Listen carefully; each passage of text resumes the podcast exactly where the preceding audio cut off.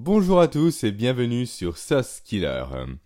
Alors aujourd'hui, nouvel épisode, nouvel épisode qui va être dans la continuité de l'épisode précédent, donc épisode qui va parler des lois du temps. Mais avant d'attaquer, je vais faire maintenant ce qui sera mon introduction, on va dire, habituelle.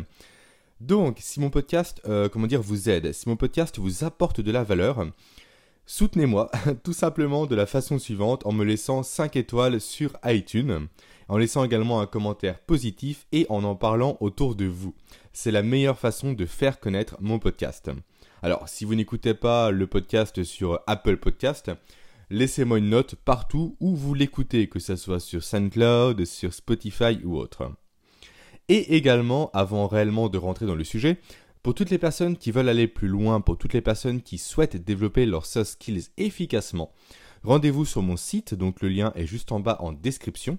Un formulaire apparaîtra devant vous qui vous euh, permettra d'accéder à une formation email de 7 jours dans laquelle je vous apprends à développer efficacement vos compétences transversales. Voilà, tout est dit, maintenant on peut commencer.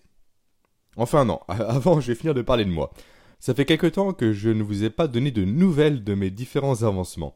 Donc j'ai récemment euh, acheté, euh, bah, signé plutôt l'appartement dont je vous ai parlé il y a quelques, euh, quelques podcasts en arrière. Donc c'est mon troisième investissement immobilier, sans compter ma pseudo-résidence principale. Donc l'appartement est acheté, l'appartement est signé, l'appartement est dépapiété. J'ai passé littéralement 13 heures de suite à le dépapiéter. Maintenant, place aux artisans pour qu'ils le fassent un peu à notre façon. Et ça, c'est une bonne chose. C'est tellement plaisant, en fait, d'acheter un appartement un peu usé, un appartement un peu dans son jus, façon de parler, avec la décoration de papy-mamie, qui n'a pas été rénové depuis 10, 15, peut-être 20 ans en arrière, et de le retaper de façon moderne, de façon un peu chaleureuse. Vraiment créer un appartement qui apporte de la plus-value, de la, de la valeur aux futurs locataires. Ça, je vous jure, c'est complètement galvanisant. C'est un truc que j'adore, c'est transformer un appartement de A à Z et voir la valeur qu'il prend. Alors certes, la valeur financière, bien entendu, parce qu'en faisant des travaux, généralement, on augmente largement plus la valeur de l'appartement que le coût des travaux, mais également la valeur un peu émotionnelle que l'appartement va, on va dire, déclencher chez les futurs locataires. Mais accompagnez-moi vraiment, action notre façon de faire de l'immobilier réellement sur ce facteur émotionnel, se créer une émotion, créer un effet coup de cœur chez les futurs locataires. On n'est plus spécialement dans l'ancienne euh, location d'appartement où c'est uniquement la petite kitchenette, euh, c'est euh, tout par en blanc, etc. Non, nous, il y a des couleurs, il y a, il y a de la texture, il y a des beaux équipements, une belle cuisine équipée, etc. Pour vous dire même, on pense carrément pour mettre pour nos locations étudiantes des femmes de ménage à disposition de nos locataires. Une femme de ménage qui va passer toutes les semaines faire le ménage directement dans l'appartement. Donc en plus d'un appartement, on cherche même à apporter carrément un service à nos locataires. Et également pour euh, terminer cette petite euh, parenthèse immobilier, euh, je vous disais dans mon épisode sur le comment se créer un réseau, donc sur mon double podcast sur comment se créer un réseau, que je souhaitais justement me créer un réseau d'investisseurs immobiliers. Donc, c'est chose faite aujourd'hui. J'ai un réseau de plus en plus conséquent, notamment grâce à un groupe privé sur Facebook que j'ai créé. Et j'ai d'ailleurs programmé et organisé même notre premier apéro investisseur immobilier. Un apéritif qui aura lieu euh, d'ici à peu près trois semaines, un mois euh, euh, à, la date de la sortie de ce podcast. Et bien sûr, je vous ferai un retour sur, ce, sur cet apéritif. Pour moi, réellement, cet apéritif, c'est une première étape une première étape avant la création d'un projet beaucoup plus grand, un projet beaucoup plus intéressant et beaucoup plus euh, conséquent, on va dire. Et bien sûr, je vous en parlerai euh, le moment voulu. Ensuite, euh, pour réellement terminer avec le côté information et, dernière nouvelle, je vous parle souvent de, Rudy Koya dans, dans, mes podcasts, j'en ai parlé à plusieurs reprises, notamment via les interactions que j'ai eues avec lui sur son podcast Leadercast. Et donc Rudy Koya aussi est un spécialiste en musculation, il a réellement bâti toute sa carrière entrepreneuriale sur la musculation, d'ailleurs suivez-le si vous faites du sport, c'est réellement intéressant. Tout ça pour vous dire que Rudy organise la finale de son concours de musculation, donc euh, les Superphysique Games, euh, sur Annecy le 29 juin de mémoire, et j'y serai. Alors, j'y serai pas spécialement en tant que participant, mais en tant que, que comment dire, euh, que, euh, que cuisinier, je sais pas si on peut réellement dire ça. Mais je vous l'avais déjà dit, ma compagne et moi avons également un site de cuisine pour les sportifs, et donc on va proposer des collations à l'ensemble des participants toute la journée. Ça va être vraiment super, je pense qu'il y aura une super ambiance. J'ai hâte de y aller. Par contre, ça va nous faire cuisiner euh, pendant une journée complète. Je pense que la veille, le 28, ça va être complètement terrible. On va être rincé. Mais bon, on n'a rien sans rien. Donc maintenant, on rentre réellement dans le vif du sujet, après euh, quasiment 6 minutes d'enregistrement. Cet épisode, comme je l'ai dit en, introduction, est la suite directe de l'épisode précédent, donc où je vous ai présenté les premières lois du temps, on va dire, où je vous ai présenté 3,5 lois du temps à savoir la loi de Pareto, plus la loi de Pareto,5, on va dire, la loi de Parkinson, ainsi que la loi de Murphy. Dans l'épisode du jour, je vais conclure avec 5 autres lois du temps. Alors je dis conclure, non pas dans le sens où il y a plus de lois du temps après ces, euh, ces 8 lois au total, loin de là, il doit exister quasiment une centaine, voire quasiment un millier de lois du temps différentes, mais dans le sens où je vais conclure ces 8,5 lois du temps les plus importantes selon moi. Ces 8,5 lois du temps qui vont vous permettre, vous, dès demain, de mieux gérer votre temps, de mieux vous organiser, de prendre de meilleures décisions. Vraiment, ces lois du temps ont été d'une aide réellement précieuse pour moi. C'est quasiment à partir de ça que j'ai basé ma première approche de la gestion du temps. Grâce à ces lois, en fait, j'ai appris des réflexes très simples, des petits pas, on va dire, qui, au cumulé, m'ont véritablement fait gagner de précieuses minutes chaque journée. En fait, une loi du temps, réellement, c'est une étape. C'est, c'est pas spécialement quelque chose de compliqué à maîtriser. Ça paraît presque futile écouter, euh, on va dire, au, premier abord. Mais quand on maîtrise une loi, et qu'on passe à une suivante, qu'on la maîtrise également, et qu'on passe à une troisième, qu'on la maîtrise également, on maîtrise déjà trois variables pour faire, euh, comment dire, euh, pour améliorer notre gestion du temps, pour améliorer notre rapport au temps. Et ne pensez-vous pas qu'en maîtrisant une, deux, trois, quatre, cinq, peut-être dix variables différentes, vous allez réussir à améliorer votre approche du temps, à améliorer votre capacité à vous organiser, à améliorer votre capacité à prendre des décisions. Ce sont donc des petits pas à faire au quotidien qui au final vont vous permettre de faire un long voyage. Et c'est pour ça que je souhaitais vous parler des lois du temps. Alors, à l'origine, je pensais faire uniquement euh, deux épisodes sur les lois du temps, donc le précédent et celui-ci. Mais plusieurs personnes m'ont déjà contacté pour me dire que le premier épisode sur les lois du temps euh, leur a beaucoup plu, leur a beaucoup apporté. Donc peut-être que je ferai un troisième épisode où j'aborderai des lois un peu moins connues, des lois un peu en vrac, parfois des lois un peu drôles, un peu tirées par les cheveux, mais encore une fois des lois à partir desquelles on peut euh, gagner de la valeur, à partir desquelles on peut s'améliorer, encore une fois, pas à pas. Donc, reprenons sur les 5 lois que je vais vous présenter dans l'épisode d'aujourd'hui. La première de ces lois va être la loi de Carlson. C'est une loi qui est, comment dire, pleine de bon sens. Donc, je vais, je citer un peu l'auteur, donc euh, Sun ou Sune ou Sun, je sais pas, Carlson, peu importe la prononciation, c'est pas le plus important, disait Un travail réalisé en continu prend moins de temps que lorsqu'il est réalisé en plusieurs fois. Encore une fois, ça me paraît véritablement logique. Euh, aujourd'hui, qui euh, travaille en faisant euh, je travaille 5 minutes, je m'arrête. Je travaille 5 minutes, je m'arrête. Personne ne le fait. On a tous en tout cas l'impression, et je dis bien l'impression, je vais y revenir juste après, de faire un travail en continu, de dire voilà, je fais cette tâche, je la termine, après je passe à la suivante. Pourtant, on va dire que cette notion de travail continu n'est pas spécialement liée directement au fait de switcher d'une tâche à une autre sans jamais en finaliser une réellement. C'est plus dans le sens d'avoir des interruptions constantes qu'il faut le comprendre.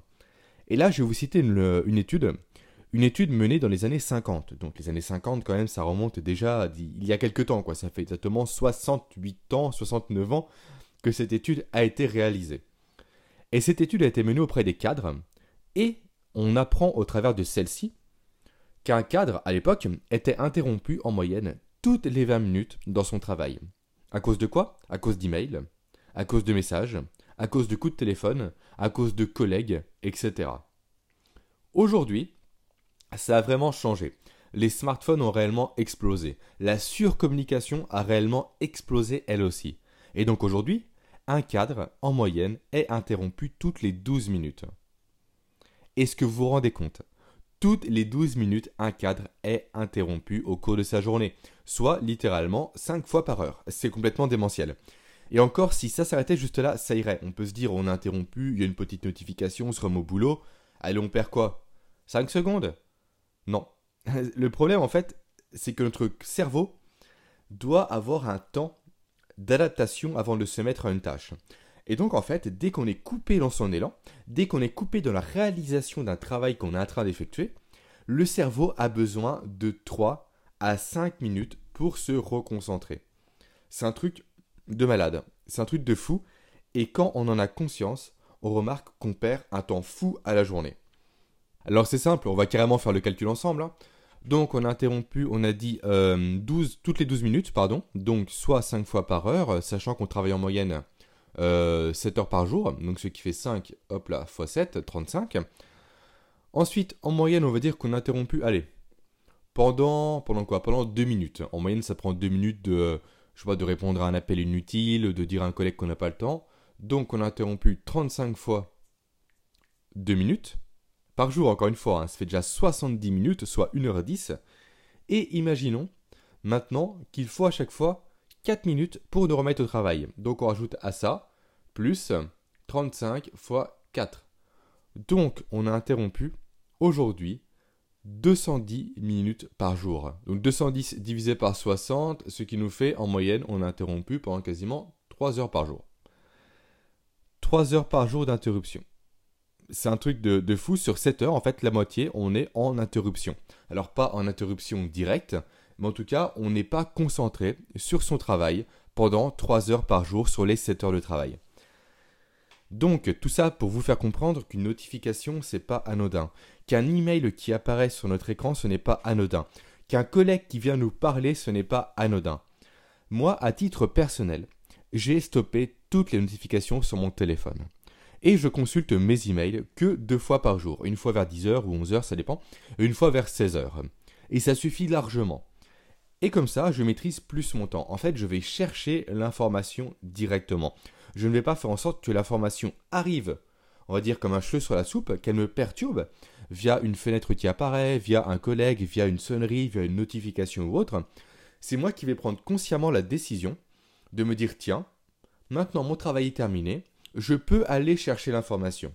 Je peux aller consulter mes emails soit professionnels, soit personnels. Et la nuance est complètement énorme.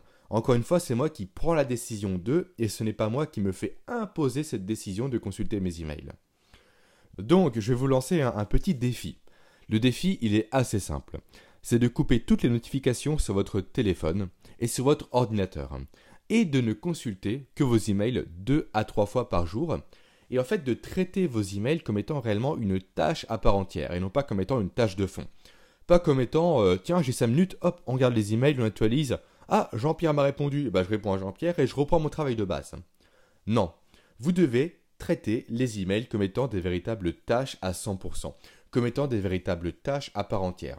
Ça veut dire que vous devez réserver tout comme moi des créneaux, des créneaux dans votre journée pour traiter vos emails. Encore une fois, faites ça pendant une semaine.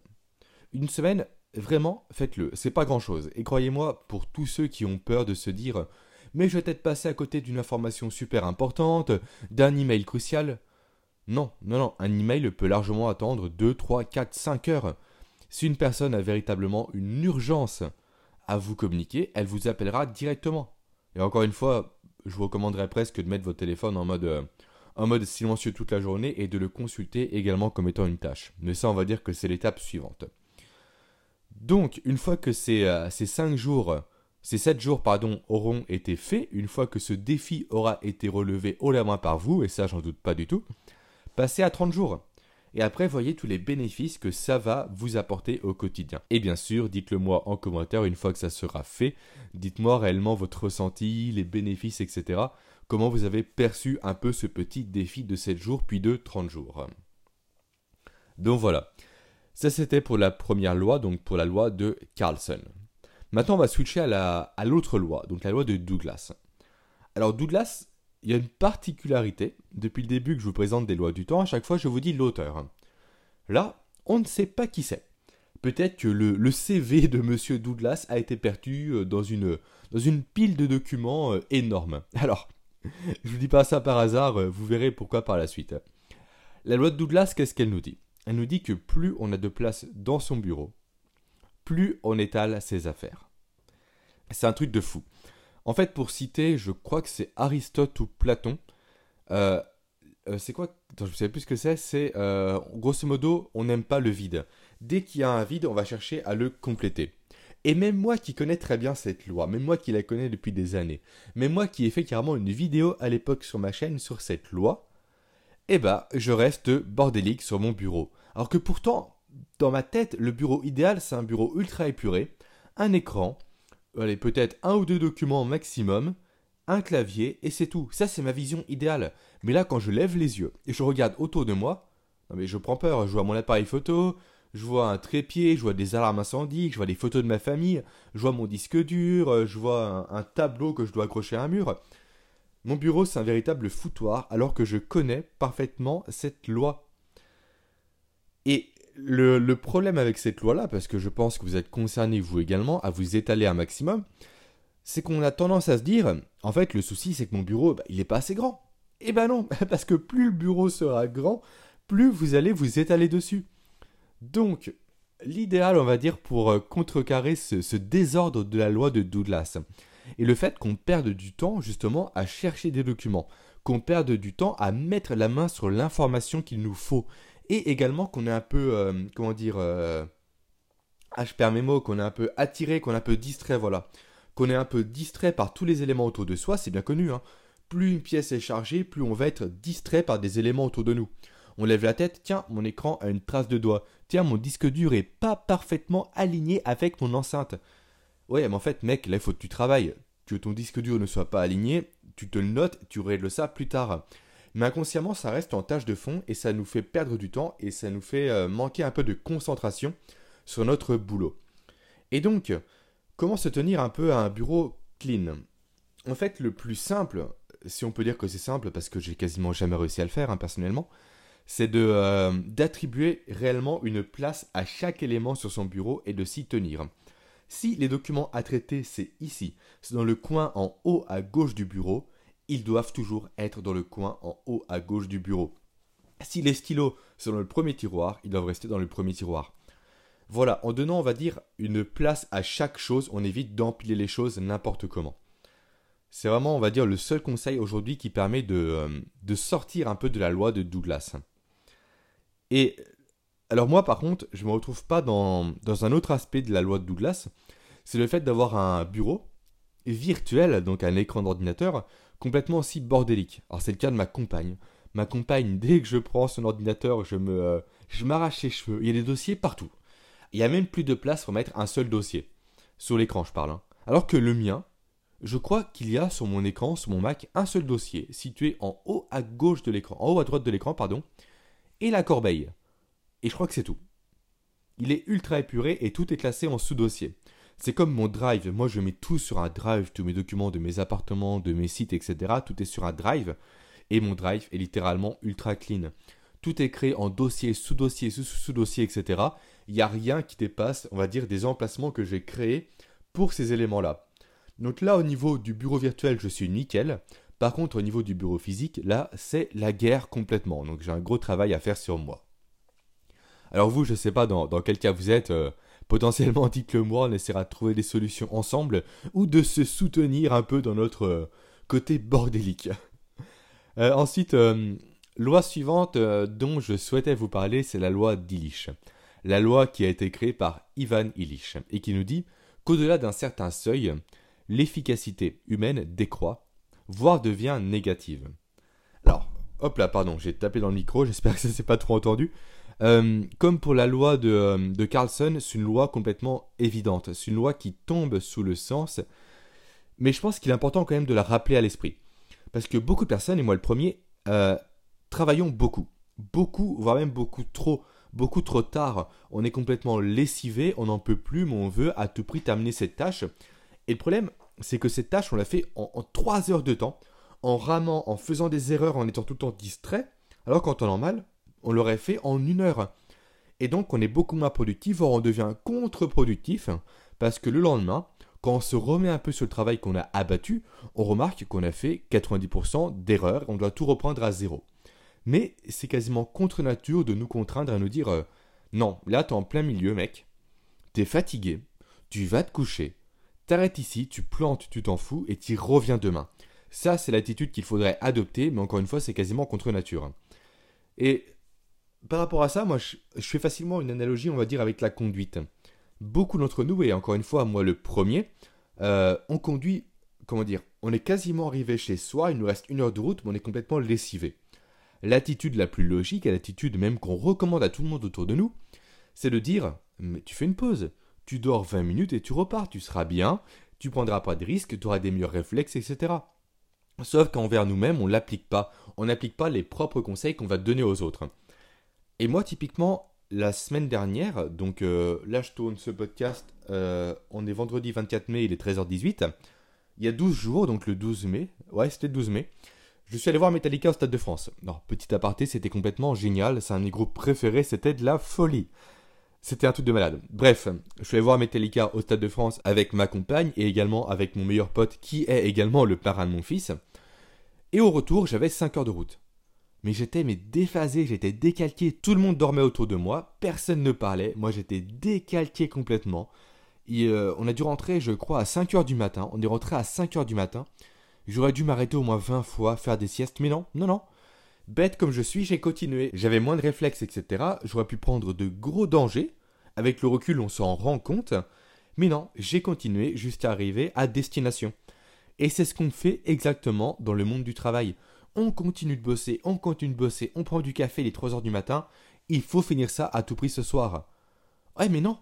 Il faut mieux se coucher à 11 heures, se lever plus tôt, mettre en forme et reprendre le travail. Et donc prendre beaucoup moins de risques, on va dire, si on poursuit l'analogie avec la voiture. Et voilà, c'est beaucoup plus efficace de raisonner comme ça.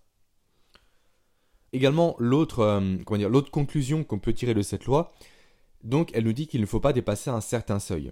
Le seuil, effectivement, on peut le voir à la journée, comme je vous l'ai évoqué. Donc travailler toute la journée et être lessivé à la fin. Mais également, on peut le voir différemment. On peut voir ça directement euh, sur un côté un peu plus microscopique. Et donc de ne pas excéder certains, temps de travail cumulés. C'est un peu mal formulé mais je m'explique. Ne pas dépasser généralement 90 minutes de travail en consécutif. C'est une moyenne bien entendu, ça dépend des personnes. Et quand je dis le travail consécutif, c'est du travail réellement en étant focus sur une seule tâche, et non pas en faisant du multitasking. On a un dossier à faire. Pendant 1h30, on bloque tout, notification, bureau fermé à clé et tout, et on se consacre à 100% sur ce dossier. Dès qu'on arrive vers les 90 minutes, donc vers les 1h30, stop, on s'arrête, on prend l'air, on boit un café et on recommence. Voilà, ça peut également se traduire de la façon suivante. Alors moi, pour continuer un peu dans cette, euh, comment dire, dans cette continuité, ça n'a aucun sens, j'applique à titre personnel la méthode Pomodoro. Je ne sais pas si vous connaissez, euh, je pense que je ferai un podcast là-dessus. Ça veut dire que quand j'ai un gros travail à accomplir, je le découpe en phase de 25 minutes. Je lance un chronomètre sur mon téléphone de 25 minutes. Pendant ce temps-là, je coupe tout. Aucune perturbation possible et je taffe à fond pendant 25 minutes. Au bout de 25 minutes, mon téléphone sonne et là, je m'octroie 5 minutes de pause.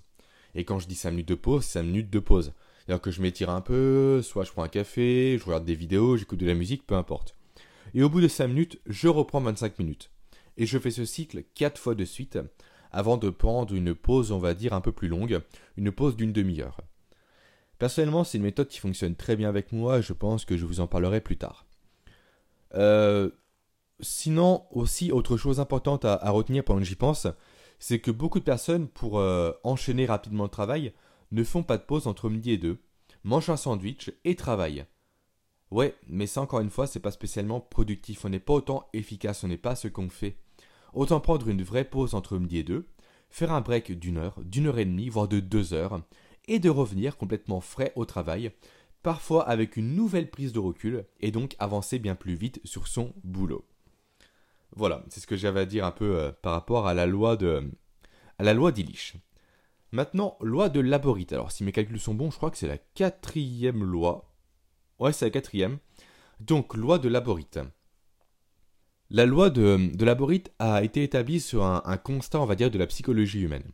C'est que l'humain, par défaut, et ça c'est lié, je pense, à l'évolution, a toujours tendance à fuir ce qu'il n'aime pas, à fuir le stress et à rechercher la satisfaction immédiate.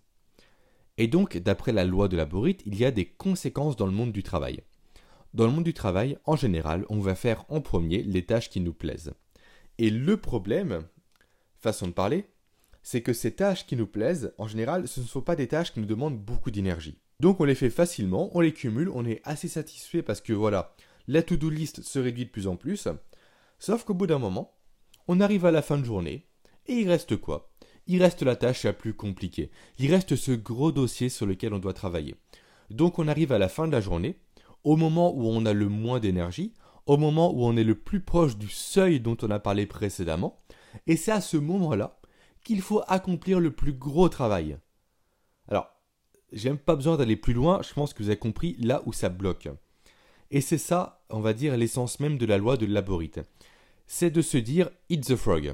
Donc ça, c'est une expression anglaise qui veut dire il faut manger le crapaud en premier. Manger le crapaud, c'est-à-dire commencer par la tâche la plus compliquée. Effectivement, c'est pas spécialement plaisant. On arrive au travail, il est 8h, 8h30, 9h, peu importe. Et on sait qu'on va devoir mettre les mains dans le cambouis et c'est pas spécialement plaisant. Mais sauf qu'une fois que cette tâche sera terminée, on aura toute la journée pour faire les tâches qui nous plaisent. Et encore une fois, toute l'énergie que nous avons au début de la journée, on va la garder pour faire cette grosse tâche. Donc on sera plus à même de la réaliser de façon efficace et en moins de temps que si on l'avait conservée pour la fin de journée. Donc encore une fois, essayez de faire ça. Essayez d'avaler le crapaud en premier. Essayez d'avaler la grenouille en premier. De faire cette tâche compliquée, d'entrée de jeu, de vous contraindre à la faire. De ne pas vous laisser le choix. La veille au soir, vous mettez le dossier que vous devez faire pour le lendemain sur le bureau. Sur le bureau, il n'y a que ça. Comme ça, vous arrivez le matin, vous voyez quoi? Le dossier. Vous êtes focus sur le dossier et vous allez faire ce dossier-là très compliqué. Et une fois que c'est fait, pensez à vous récompenser à vous récompenser en faisant une petite pause, en vous offrant un café, en, je sais pas, en passant un coup de fil, voilà. Offrez-vous une récompense pour dire voilà, cette tâche qui a été chiante à faire, on va dire ce qui est, hein, qui a été chiante à faire, c'est bon, je l'ai faite. Maintenant, je me prends 10 minutes pour penser à moi, et après, je me mets sur les tâches qui me plaisent. Des tâches qui me plaisent que je vais réaliser jusqu'à la fin de la journée. Voilà, c'est aussi simple que ça. Mais encore une fois, essayez d'avaler le crapaud pour commencer votre journée. Il faut réellement s'y contraindre parce que la nature humaine est en opposition avec ce principe. La nature humaine, encore une fois, va chercher à avoir le plaisir immédiat, mais essayez d'aller contre cette nature et vous verrez, vous allez en tirer en fait que des bénéfices. Et enfin, toute dernière loi pour, euh, pour la journée, euh, la loi de Hofstadter. C'est une loi dont je suis complètement victime, et je pense que ma compagne, si elle était vers moi, elle ne pourrait qu'aller dans ce sens-là, parce que ça l'énerve littéralement. Euh, la loi de Hofstadter nous dit que les choses prennent toujours plus de temps que prévu. Même en tenant compte de la loi de Hofstadter. En fait, la loi s'autocite, et c'est assez drôle. Donc personnellement, je suis complètement victime de cette loi. Pourquoi? Parce que de nature, je suis ultra optimiste. Et donc pour moi, tout est simple. Dès qu'on me dit, tiens, il y a un travail à faire, tiens, il y a ça à faire, il y a ça à battre, je dis, ouais, pas de souci. Et il te reste plus de deux heures pour le faire. Non mais t'inquiète pas, pas de problème. Je fais ce que j'ai à faire, après je m'en occupe, il n'y a aucun souci, sous deux heures ça sera fait. Et en général, non, c'est jamais fait sous deux heures. J'ai beau, on va dire, euh, m'y contraindre, mais j'arrive pas.